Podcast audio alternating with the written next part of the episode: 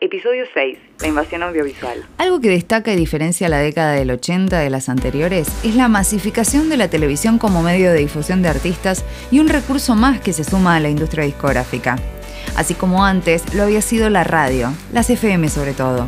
El origen se remonta a décadas anteriores cuando la cadena británica BBC emite el programa Top of the Pops, donde se presentaban los álbumes más vendidos de la semana, con shows en vivo de los artistas que formaban parte de estas listas.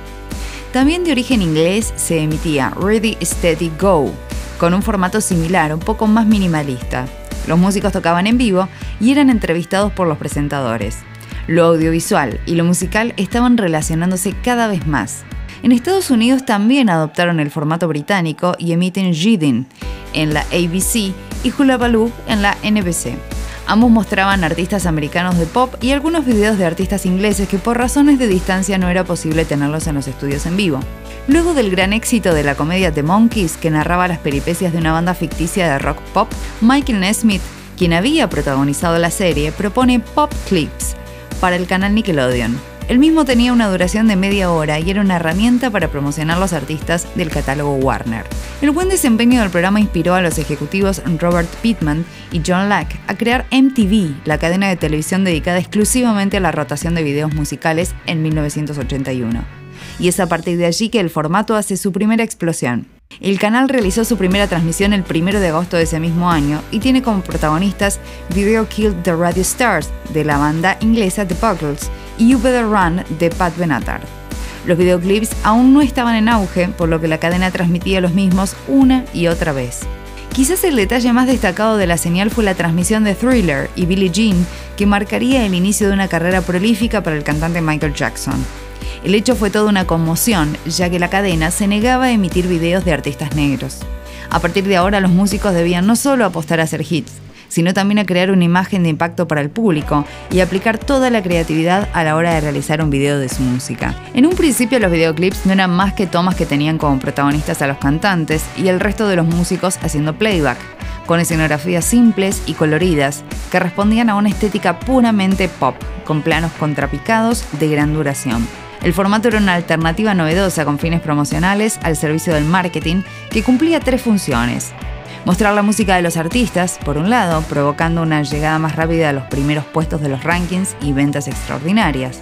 Promocionar artistas de diferentes lugares que por razones obvias de distancia no podían presentarse en vivo en los estudios de televisión, pero por sobre todo crear una imagen y una estética particular que les diera un sello propio. En ocasiones el video llegaba a ser mucho mejor como pieza artística que la música en sí misma. La historia considera a Bohemian Rhapsody The Queen como el primer videoclip, o al menos el primero en ser filmado con un guion audiovisual consciente.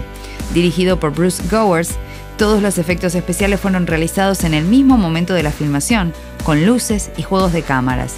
Se editó rápidamente ya que la idea era estrenarlo esa misma semana. Los artistas y productores audiovisuales comenzaron a poner en juego herramientas creativas y originales para crear piezas únicas, llegando a parecer auténticos cortometrajes, como el caso de Thriller de Michael Jackson, con una duración de 14 minutos, donde no faltan personajes de terror y el relato de una historia en torno a ellos. El álbum se convirtió en el más vendido de todos los tiempos. Se estima que con 65 millones de copias. Madonna, sin dudas, ha sido otra de las artistas en explorar el género audiovisual y convertirse en una referente del pop, siendo considerada reina del mismo junto a Michael Jackson, su contrapunto masculino, revolucionaron la década de los 80. La lista de músicos que dieron a la década su color particular es extensa. Entre ellos se encuentran Prince, Cher, Kylie Minogue, Olivia Newton-John, Duran Duran, The Go-Go's, Cindy Lauper, Eurythmics, George Michael y Wham! Culture Club, estaba claro que la música pop estaba fortaleciéndose como género y provocando controversias para aquellos periodistas que hablaban de música comercial, ligera y superficial, con poco contenido e ideología, algo para lo que el rock había sentado las bases. Tal vez porque las épocas iban cambiando y con ello la forma de ver el mundo. Presentó este podcast Phonics Producciones. Edición Ezequiel Calvo.